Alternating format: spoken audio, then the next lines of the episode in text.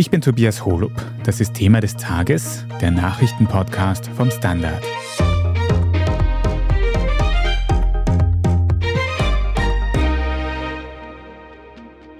Fast ein Viertel der Menschen in Österreich konsumiert täglich Nikotin. Besonders bei jungen Menschen werden Ersatzprodukte wie E-Zigaretten immer beliebter.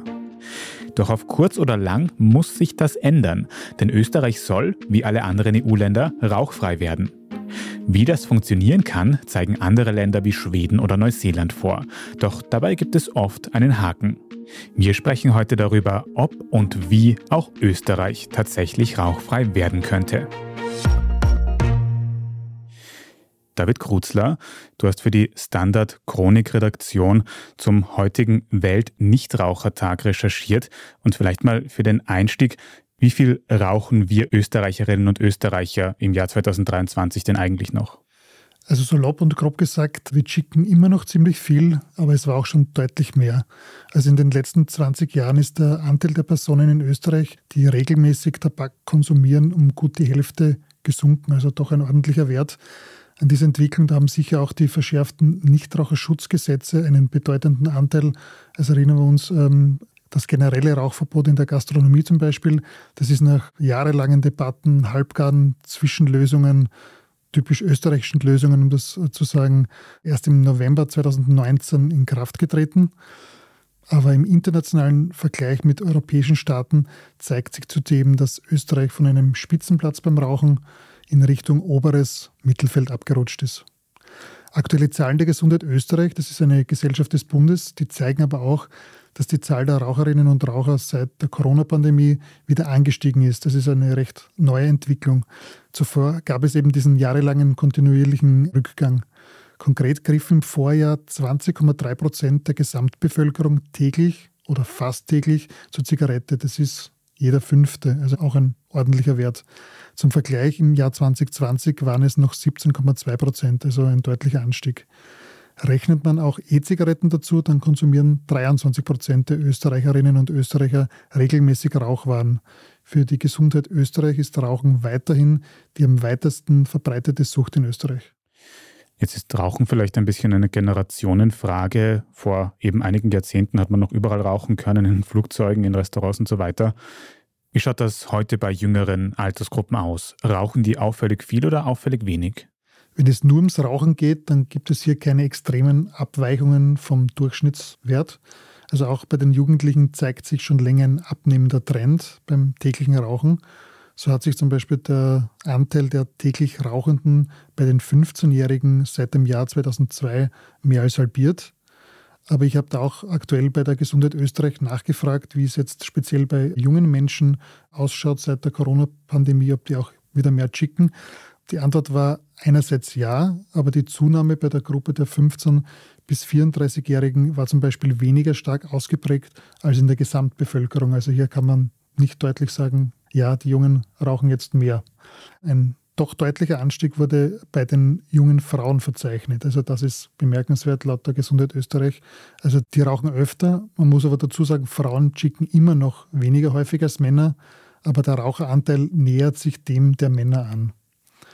Was aber vor allem bei den Jungen immer beliebter wird, sind die ganzen neuen Produkte, also die ganzen neuen Tabakprodukte wie E-Zigaretten, Tabakerhitzer oder auch Nikotinbeutel. Mhm. Gerade diese E-Zigaretten sieht man in den letzten Jahren ja ganz, ganz oft, wo dann aus der Tasche das kleine Gerät gezogen wird, einmal kurz dran ziehen und dann eben wieder in die Tasche zurück. Wie schaut da genau der Anstieg aus? Kannst du uns da ein bisschen mehr erzählen? Vor allem der Anstieg bei den E-Zigaretten und den Tabakerhitzern, der ist beträchtlich. Also der Anteil der Personen, die diese täglich oder fast täglich konsumieren, der hat sich zuletzt in nur zwei Jahren, also ab 2020, verdreifacht, und zwar von zwei auf sechs Prozent. Hoch sind die Konsumzahlen in Wien. Also da sticht die Altersgruppe 15 bis 34 Jahre hervor. Da nutzen bereits 9 Prozent solche elektronischen Rauchprodukte regelmäßig und 11 Prozent gelegentlich. Aber auch bei den Konsumentinnen und Konsumenten von Nikotinbeuteln, sogenannten Snus, ist insgesamt ein Anstieg zu verzeichnen. Und sind solche Ersatzprodukte dann eigentlich gesünder als herkömmliche Zigaretten? Also die neuen Produkte, das sagen Expertinnen und Experten, würden jetzt Konsumenten und Konsumenten einfach machen, süchtig zu werden. Das hat Sophie Meingassner gesagt, die ist fachlich verantwortliche Psychologin beim Rauchfreitelefon. Bei dieser Hotline gibt es Ratschläge, mit dem Rauchen aufzuhören oder eben gar nicht anzufangen. Und auch in diesen neuen Produkten ist vielfach Nikotin enthalten. Und das sei eben ein Nervengift und sicher kein gesundheitsförderndes Produkt, wie das Meingassner formuliert. Ewald Lochner, er ist Koordinator für Psychiatrie, Sucht und Drogenfragen der Stadt Wien. Der warnt zum Beispiel davor, dass etwa Nikotinbeutel irreführenderweise als gesunde Alternative zur Zigarette beworben werden. Und diese Werbung ziele da ganz klar auf diese junge Zielgruppe ab. Da diese Nikotinbeutel eben noch nicht unter das Tabak- und Nichtraucherschutzgesetz fallen, fallen diese auch nicht unter das Werbeverbot. Und hier wird von Lechner eine Gesetzesänderung gefordert, dass man eben auch diese Gruppe in das Gesetz aufnimmt. Auch Rad auf Draht waren zum Beispiel vor diesen Nikotinbeuteln. Ganz neu hat sich heute zum Beispiel der Sportdachverband ASKÖ zu Wort gemeldet. Auch er warnt vor gefährlichen Nikotinbeuteln. Diese würden besonders junge Menschen nicht nur in ihrer Entwicklung eindeutig Schaden zufügen, sondern auch ein nachhaltiges Suchtverhalten auslösen können. Und laut dem ASKÖ ist dieses Thema noch viel zu wenig bei Sportvereinen, Trainern oder in der Schule angekommen. Also hier ortet man einen deutlichen Kommunikationsbedarf, dass man da irgendwie mehr Aufklärung, mehr Präventionsarbeit etc. betreibt. Martin Busch vom Kompetenzzentrum Sucht, der verweist auf die hohe Anziehungskraft solcher rauchfreien Produkte, vor allem für junge Menschen. Und er sieht den Konsum dieser Produkte differenziert. Also einerseits können sie eine Ausstiegshilfe beim klassischen Zigarettenrauchen sein, andererseits können aber auch diese neuen Produkte der Einstieg in ein suchtrelevantes Verhalten sein. Also vielleicht können wir die Situation in Österreich so zusammenfassen. Es wird generell noch recht viel geraucht und vor allem bei jungen Menschen nimmt der Konsum von diesen Ersatzprodukten stark zu in letzter Zeit. Ganz anders schaut das aus in anderen Ländern und damit hast du dich genauer beschäftigt, Gianluca Wallisch für die Standard Außenpolitik-Redaktion und hast dir da vor allem ein interessantes Land angeschaut, nämlich Schweden. Wie viel oder wenig rauchen denn die Schwedinnen und Schweden? Ja, in Schweden ist die Lage einerseits ganz anders und dann auch wieder sehr ähnlich. Vielleicht sollte man unterscheiden zwischen Nikotinkonsum und Tabakkonsum.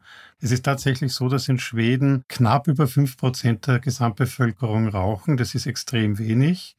Es gibt von der EU die Regelung, dass jedes Land, das maximal fünf Prozent der Bevölkerung als Raucher deklariert hat, de facto rauchfrei ist. Ein rauchfreies Land, das ist so wie ein Land mit Vollbeschäftigung, das halt eine gewisse Prozentzahl nur hat. Diese fünf Prozent bedeutet Rauchfreiheit. Alles, was drunter ist, ist einfach ein extrem niedriger Wert, den kein anderes Land noch erreicht hat. Und die Schweden liegt, glaube ich, jetzt bei 5,3 Prozent. Und wenn der Rhythmus so hinhaut, wie es die Schweden sich vorgenommen haben, erreichen sie diese 5%-Marke noch heuer in diesem Jahr 2023. Und damit wären sie mehr oder weniger Rauchweltmeister oder Rauchfrei-Weltmeister in Wirklichkeit. Wenn wir uns die österreichischen Zahlen hernehmen, in etwa ein Viertel der Bevölkerung greift zur Zigarette. Das ist schon ein Riesenunterschied bei den Schweden. Das wäre so schon beeindruckend, wenn Schweden tatsächlich das erste rauchfreie Land auf der Welt wäre, zumindest auf dem Papier. Gibt es da irgendeinen Haken? Sagen wir es mal so, die Schweden haben von Haus aus, als sie vor 10, 15 Jahren begonnen haben, mit dieser Initiative weniger zu rauchen, schon einen niedrigeren Schwellenwert gehabt. In etwa 15 Prozent ist dieser gelegen. Und jetzt eben fast 5 Prozent. Also das hat man wirklich ordentlich runtergedrückt. Allerdings darf man hier nicht vergessen, dass es in Schweden ein Ausnahmephänomen gibt, europaweit, nämlich der Konsum von Snus. Das sind kleine Tabakbeutel, die hinter die Oberlippe geklemmt werden und an diesen zuzelt man teilweise stundenlang. Auf diese Weise bekommt man über den Tabak, der in diesen kleinen Teebeutelartigen Gebilden drinnen ist, durchaus sein Nikotin und kann auf diese Weise das Verlangen nach Nikotin stillen, ohne dass man raucht. Also an und für sich ist es ein bisschen ein Etikettenschwindel. Man sagt, wir sind rauchfrei, aber wir sind nicht nikotinfrei oder nicht tabakfrei. Also insofern, da muss man ein bisschen unterscheiden, weil das durch den Konsum von Snus, was wirklich ziemlich hoch ist, also hier sehen wir sowas in dem Bereich von in etwa 15 bis 20 Prozent der Bevölkerung, wo wir dann de facto wieder auf unter dem Strich gesehen einen sehr ähnlichen Wert kommen wie bei uns oder in vergleichbaren anderen europäischen Ländern. Hm. Etikettenschwindel trifft es ganz gut. Aber trotzdem, die Zahlen beim reinen Zigarettenrauchen sind ja doch stark zurückgegangen. Wie ist man denn da konkret vorgegangen? Wie hat man das zumindest geschafft? Ja, ich glaube, die schwedische Politik ist hier relativ intelligent vorgegangen, während es in anderen Ländern sehr strikt geht mit Verbot, Verbot, Verbot sind die Schweden, die ja durchaus eine liberale Tradition auch in anderen Politikbereichen haben, hier nicht so strikt vorgegangen, sondern haben mitgeholfen seitens der Politik, so Initiativen zu starten, wie können wir euch unterstützen, von den Zigaretten wegzukommen. Und da ist natürlich Snus eine wesentliche Komponente gewesen, wo das leichter gewesen ist. Da gab es Image-Kampagnen, die das Rauchen wirklich unattraktiv gemacht haben. Gleichzeitig hatte man diesen Vorteil, europaweit als einziges Land Snus haben zu dürfen. Ja, das gibt es in keinem anderen EU-Land. Dort ist der Verkauf, der Konsum verboten. Also wenn wir nach Schweden fahren, können wir es dort kaufen und konsumieren. Hier bei uns in Österreich können wir es nicht importieren und auch hier nicht kaufen. Also Schweden hat, als sie zur EU beigetreten sind, in diesem Zusammenhang wirklich eine Ausnahmeregelung auch erwirkt und Druck gemacht, weil das einfach eine kulturelle Gewohnheit war, auf die sie nicht verzichten wollten. Snus hat eine Tradition, die geht auf das 19. Jahrhundert, Mitte des 19. Jahrhunderts, glaube ich, zurück. Darauf wollten sie nicht verzichten und das ist sozusagen jetzt für sie, was diese Statistik betrifft, ein Vorteil. Aber im Wesentlichen denke ich, dass die Politik in Schweden prinzipiell eher nicht so auf Verbotsniveau läuft, sondern eher wirklich versucht, auf Aufklärung unterwegs zu sein. Und das hat relativ gut funktioniert. Ich denke, dass es in Ländern wie bei uns in Österreich, teilweise in Deutschland oder Frankreich, wo die Rauchertraditionen vielleicht ein bisschen härtere Fronten haben, dass das vielleicht von Haus aus nicht so gut funktioniert hätte, weil hier einfach die persönliche Reserve gegenüber dieser oder der anderen Lobby einfach ausgeprägter gewesen ist. Hm. Da müssen wir jetzt, glaube ich, noch kurz was klarstellen. David hat ja vorher schon gesagt, Nikotinbeutel gibt es ja hier in Österreich auch. Die werden teilweise auch Snus genannt, aber soweit ich weiß, ist das nicht wirklich Snus. Ich glaube, der große Unterschied ist da, dass in dem einen wirklich Tabak drinnen ist. In Schweden, das ist offiziell Snus und hier bei uns sind das andere Materialien, die eben nur mit Nikotin behandelt werden. Das ist eben der Unterschied. Das heißt, wirklich Snus mit Tabak könnten wir dann in Österreich nicht als Alternative verwenden.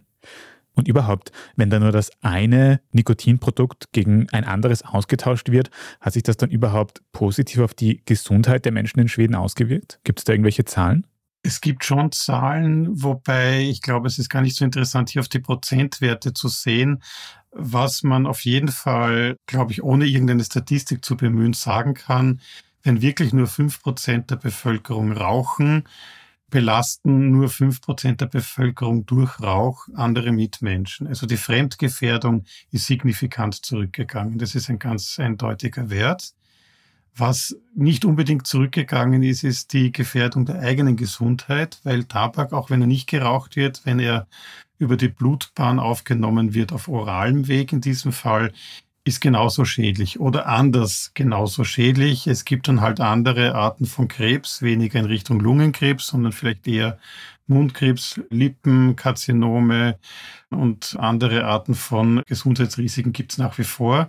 Und was beide Arten des Tabak- und Nikotinkonsums verbindet, wir haben Risiko an Herzinfarkten zu sterben, Schlaganfälle zu erleiden. Das ist beim Rauchen und beim Snuskonsum genau das Gleiche.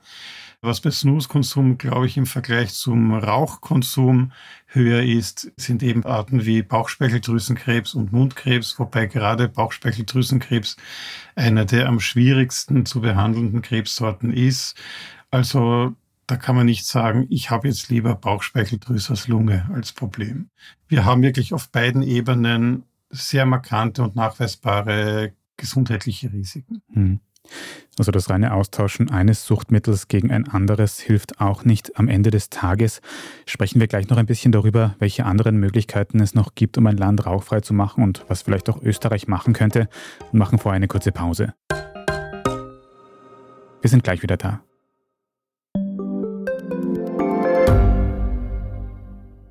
Gibt es außerirdisches Leben? Haben Tiere ein Bewusstsein? Können wir durch die Zeit reisen?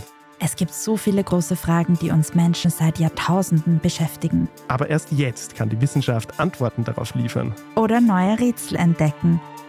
Ich bin Tanja Traxler. Und ich bin David Rennert.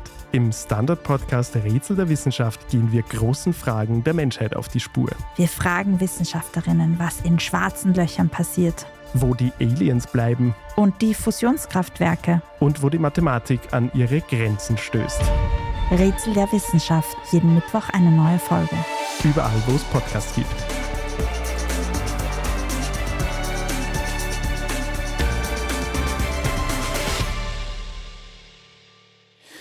Gianluca, warum ist denn Schweden überhaupt so verhältnismäßig engagiert im Kampf gegen das Rauchen gewesen? Du hast schon gesagt, es gibt da grundsätzlich Vorgaben, die aussagen, wann ein Land offiziell rauchfrei ist. Aber gibt es auch Zielvorgaben, die Länder erfüllen müssen? Es gibt natürlich wie überall in der Europäischen Union eine Zielvorgabe. Wir reden alle seit Wochen und seit Monaten vom Verbot von Verbrennermotoren, in diesem Fall 2035. Beim Rauchen ist es das Jahr 2040.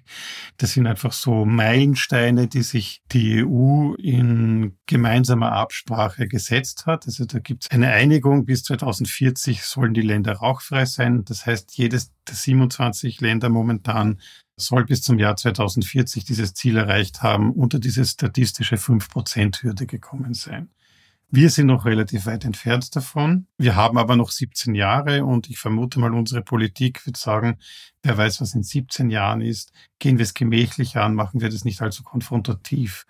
Die Schweden hingegen haben das Problem oder diese Initiative sofort ergriffen, nämlich schon vor 10, 15 Jahren und sind hier relativ konsequent weitergegangen. Und hier hat man halt diese kleinen Schritte, die vielleicht andere Länder erst in wenigen Jahren einmal beginnen werden, schon frühzeitig gesetzt. Und der Benefit ist natürlich, dass insgesamt die Gesundheitsauswirkungen jetzt schon merkbar sind in Schweden. Wie gesagt, für diejenigen, die nach wie vor Tabak und Nikotin konsumieren, sind die Risiken nicht rasend groß unterschiedlich. Aber natürlich die Folgen von Fremdgefährdung, Passivrauchen sind schon markant zurückgegangen. Insofern haben die jetzt schon einen Vorteil. Und je früher sich eine Bevölkerung auf ein Thema einstellt und darauf reagiert, desto leichter ist es natürlich. Hier haben wir in Österreich durch eine lange Verzögerung wahrscheinlich eine umso größere Hürde zu meistern in umso kürzerer Zeit. Hier hinken wir hinten nach und der Widerstand wird immer größer. Und vor allem haben wir schon besprochen, dieser schwedische Weg mit Snus als Ersatzprodukt, der ist in Österreich nicht möglich, ist auch gesundheitlich nicht unbedingt eine sehr naheliegende Alternative. Gibt es dann vielleicht noch ganz andere Länder, die eben wieder andere Zugänge haben, wie sie rauchfrei werden wollen? Wir können einen Flug rund um den Globus machen nach Neuseeland. Ich finde, das ist eines der radikalsten Beispiele, die mir aufgefallen sind bei meinen Recherchen, weil Neuseeland hier ganz anders vorgeht als Schweden nämlich nicht mit so einer Art kooperierenden Funktion oder Methode zwischen Regierung und Bevölkerung, sondern die haben sehr strikte Anweisungen, sehr strikte Verbote und Regelungen erlassen. Ganz konkret, seit 1. Jänner dieses Jahres dürfen Menschen, die 14 Jahre oder jünger sind, prinzipiell keine Zigaretten mehr kaufen. Und zwar nicht nur jetzt, sondern auch in Zukunft nicht. Das bedeutet, dass diese Menschen gar keine legale Art und Weise haben werden, im Laufe ihres Lebens zu Rauchern zu werden, solange sie in Neuseeland leben oder sich aufhalten. Jetzt haben wir das Jahr 2023. Diese Regelung geht einmal bis 2027. Und ab dann ist es so, dass jedes Jahr diese Schwelle um ein Jahr erhöht wird. Das heißt, ab 2027 dürfen dann 15-Jährige nicht mehr Zigaretten kaufen, danach 16, 17, 18-Jährige. Und diese Skalierung geht so weiter bis ins Erwachsenenalter hinein. Irgendwann wird es dann so sein, dass wirklich nur noch die Methusalems, die vor dem Jahr 2009 geboren sind, überhaupt noch Zigaretten kaufen dürfen. Und irgendwann einmal werden auch diese Leute älter werden und im wahrsten Sinne des Wortes aussterben. Ja, das ist wirklich eine Art Projektion dieses Gesetzes, das wirklich sozusagen in die Jahrzehnte weit hinausläuft weil irgendwann einmal sozusagen dieser Trichter immer enger wird und die Leute, die überhaupt noch Zigaretten kaufen dürfen, immer weniger werden. Und durch die Altersverteilung in der Bevölkerungspyramide könnte man, wenn man mit diesen Demoskopen sich zusammensetzt, mal ausrechnen, ab wann es statistisch in Neuseeland keine Raucherinnen und Raucher mehr geben wird. Also Neuseeland geht den Weg, das Rauchen über die Zeit einfach komplett zu verbieten. Schweden geht den Weg über Aufklärung, Ersatzprodukte und vor allem früh anfangen. David, kommen wir nochmal zu dir. Welchen Weg geht Österreich? Haben wir irgendeinen Plan, um dieses Ziel 2040 rauchfrei zu erreichen? Wenn man weiß, dass in Österreich noch immer jeder Fünfte oder jede Fünfte raucht, dann haben wir da als Gesellschaft noch einen sehr langen Weg vor uns. Das Ziel ist jedenfalls sehr ambitioniert. Man muss aber auch klar sagen, ohne weitere gesetzlichen Einschränkungen wird das nicht erreichbar sein. Das grüne Gesundheitsministerium hat etwa eine weitere Gesetzesnovelle angekündigt. Diese soll auch Verschärfungen bei den neuen Nikotinprodukten und weitere Einschränkungen beim Rauch umfassen. Konkret soll etwa das Rauchverbot auf zusätzliche öffentliche Orte im Freien ausgedehnt werden, etwa auf Kinderspielplätze oder Freizeitflächen für Kinder und Jugendliche. Und auch die Ärztekammer hat heute gefordert, das Rauchverbot in der Gastronomie, das es eben seit 2019 generell gibt, auch auf den Außenbereich, also auch auf Schanigärten auszudehnen. Und wenn es diesen Entwurf jetzt schon gibt, warum ist das dann bisher noch nicht umgesetzt worden? Ja, es ist eben ein langer Prozess, gerade beim Thema Rauchen, was jetzt Gesetze betrifft. Also erinnern wir uns eben an diese Gesetzgebung beim generellen Rauchverbot in der Gastronomie. Da hat es jahrelang Debatten gegeben, wie kommt das, wie wird das umgesetzt etc. Gekommen ist es dann 2019, was man quasi schon vergessen hat, ist, es hat ja schon den Beschluss gegeben, dass das 2018 kommen soll, also das generelle Rauchverbot in der Gastro, in Lokalen und in Pubs. Als die neue Regierung damals türkisblau gekommen ist, die haben diesen Beschluss einfach revidiert und gesagt, okay, es soll weiterhin Ausnahmen in der Gastronomie geben. Erst nach dem Ibiza-Video und dem Regierungswechsel in Richtung Türkis-Grün hat es da auch wieder ein Umdenken gegeben und dann hat man sich hingesetzt und gesagt, okay, 2019 wird dem dieses Gesetz in Kraft gesetzt. Das heißt, es bleibt abzuwarten, ob sich Türkis-Grün jetzt wieder hinsetzt und auch diese Verschärfungen bald noch umsetzen wird. Aber David, was denkst du denn? Jetzt haben wir schon gehört, in Schweden wird sehr viel getan, um zumindest das Zigarettenrauchen zu vermindern. Andere Länder machen überhaupt noch mehr. Warum wird denn da in Österreich generell so zögerlich gehandelt? Warum dauert das alles so lang bei uns? Sehr gute Frage. Also Rauchen ist durchaus bei uns in der Gesellschaft verankert traditionell. Es hat jahrelang natürlich auch Werbungen dazu gegeben. Diese ganzen Präventionsprogramme, die es jetzt gibt, ich glaube, die waren früher in dieser Menge nicht da. Schauen wir 20 Jahre zurück. Damals haben mehr als die Hälfte der Österreicherinnen und Österreicher statistisch gesehen regelmäßig geraucht. Das ist ein unfassbar großer Wert. Du hast das vorher angesprochen, man hat in Flugzeugen rauchen dürfen, man hat in Beiseln rauchen dürfen und das ist noch nicht lange her, aber das ist ja heute oder mit dem heutigen Wissen ja fast nicht mehr vorstellbar. Schauen wir, was in 20 Jahren von jetzt dann vorstellbar oder nicht vorstellbar ist. Aber David, wenn ich mir persönlich jetzt zum Beispiel denke, hm, ich rauche mehr, als mir eigentlich lieb ist, ich will irgendwas ändern. Was kann ich dann machen? Du hast vorher schon ein paar Kontaktadressen angesprochen. Kann ich mich irgendwo hinwenden? Wenn jemand merkt, dass einem das intensive oder regelmäßige Rauchen, Heaten oder Vapen nicht gut tut, der kann sich zum Beispiel an das Rauchfreitelefon wenden. Das ist werktags von 10 bis 18 Uhr unter der Nummer 0800 810 013 zu erreichen. Die Wiener Ärztekammer verweist darauf, dass allein in der Hauptstadt 230 niedergelassene Ärztinnen und Ärzte ein sogenanntes Raucherentwöhnungszertifikat besitzen und hier auch fachkundig weiterhelfen können. Also man wendet sich da an den Arzt des Vertrauens und wird da weitervermittelt. Vor allem auch das Rad auf Draht-Telefon für junge Menschen, da ist die Hotline 147. Und spätestens 2040 müssten wir dann den nächsten Podcast zum Thema machen und schauen, ob Österreich tatsächlich rauchfrei geworden ist. Danke mal für heute euch beiden für den Überblick, David Kruzler und Gianluca Wallisch. Vielen Dank. Danke sehr gerne. Wir machen jetzt dann gleich noch weiter mit unserer Meldungsübersicht und sprechen darüber, welche Rolle eine Zigarette beim Brand in der Klinik in Mödling gespielt hat. Wenn Sie, liebe Zuhörerinnen und Zuhörer, die journalistische Arbeit, die wir hier beim Standard machen, unterstützen möchten, dann geht das zum Beispiel, indem Sie ein Standard-Abo abschließen. Einen Link dazu finden Sie in unseren Show Notes. Und wenn Sie Thema des Tages über Apple Podcasts hören, dann kann man dort ganz einfach unseren Podcast unterstützen, nämlich mit einem sogenannten Premium-Abo. Damit hören Sie die Folgen in Zukunft dann auch ohne Werbung. Danke für jede Unterstützung. Wir sind gleich wieder da.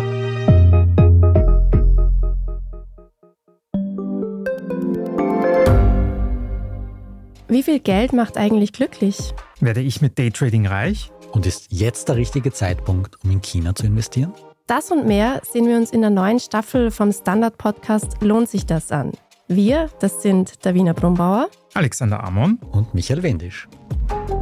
Und gemeinsam mit Expertinnen und Experten fragen wir uns, wie ein Pyramidenspiel funktioniert, was eigentlich ein Baby kostet und ob es sich lohnt, in eine Steueroase auszuwandern. Lohnt sich das? Der Standard-Podcast über Geld findet ihr jeden Dienstag auf allen gängigen Podcast-Plattformen. Und hier ist, was Sie heute sonst noch wissen müssen. Erstens ein Update zum Brand im Landesklinikum Mödling. Nachdem dort in der Nacht auf Dienstag ein Feuer ausgebrochen ist, gehen die ErmittlerInnen jetzt davon aus, dass die Brandursache eine Zigarette sein dürfte, die nicht ordentlich ausgedrückt wurde. Laut Polizei war einer der Patienten im betroffenen Zimmer starker Raucher und eine andere technische Ursache wird aktuell ausgeschlossen.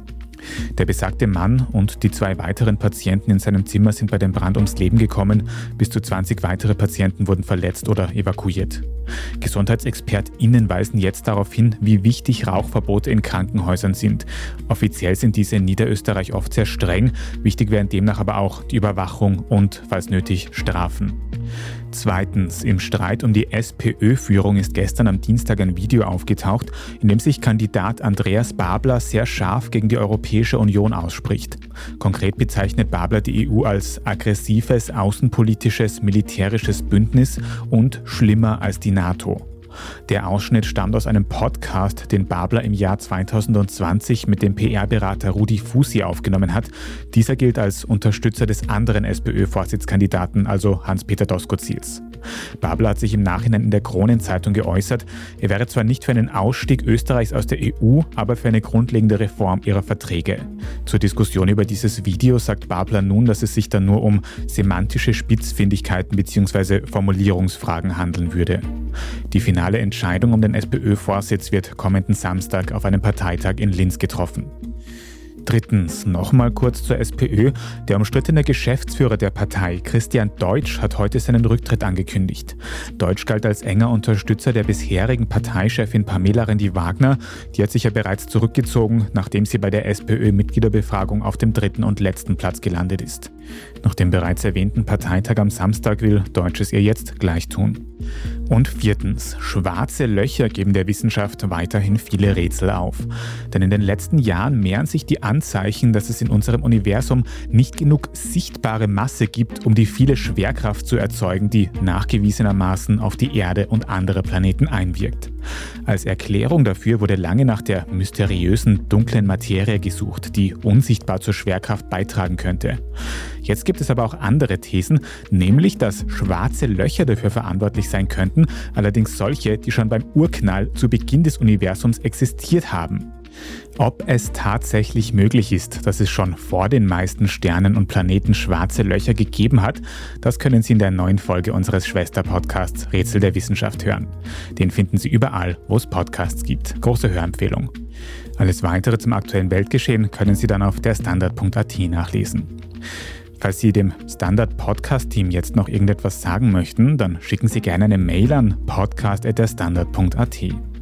Und wenn Ihnen diese Folge von Thema des Tages gefallen hat, dann abonnieren Sie uns am besten gleich auf Ihrer liebsten Podcast-Plattform, dann verpassen Sie auch keine weitere mehr. Vielen Dank dafür. Ich bin Tobias Holub und an dieser Folge haben außerdem Christoph Grubitz und Antonia Raut mitgearbeitet. Vielen Dank fürs Zuhören und bis zum nächsten Mal.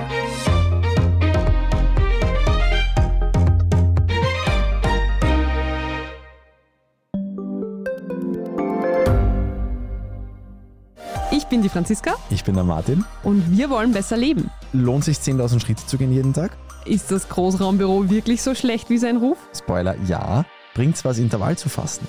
Wir fragen die, die es wirklich wissen und probieren es auch gleich selber aus. Bei Besser Leben. Jeden Donnerstag eine neue Folge.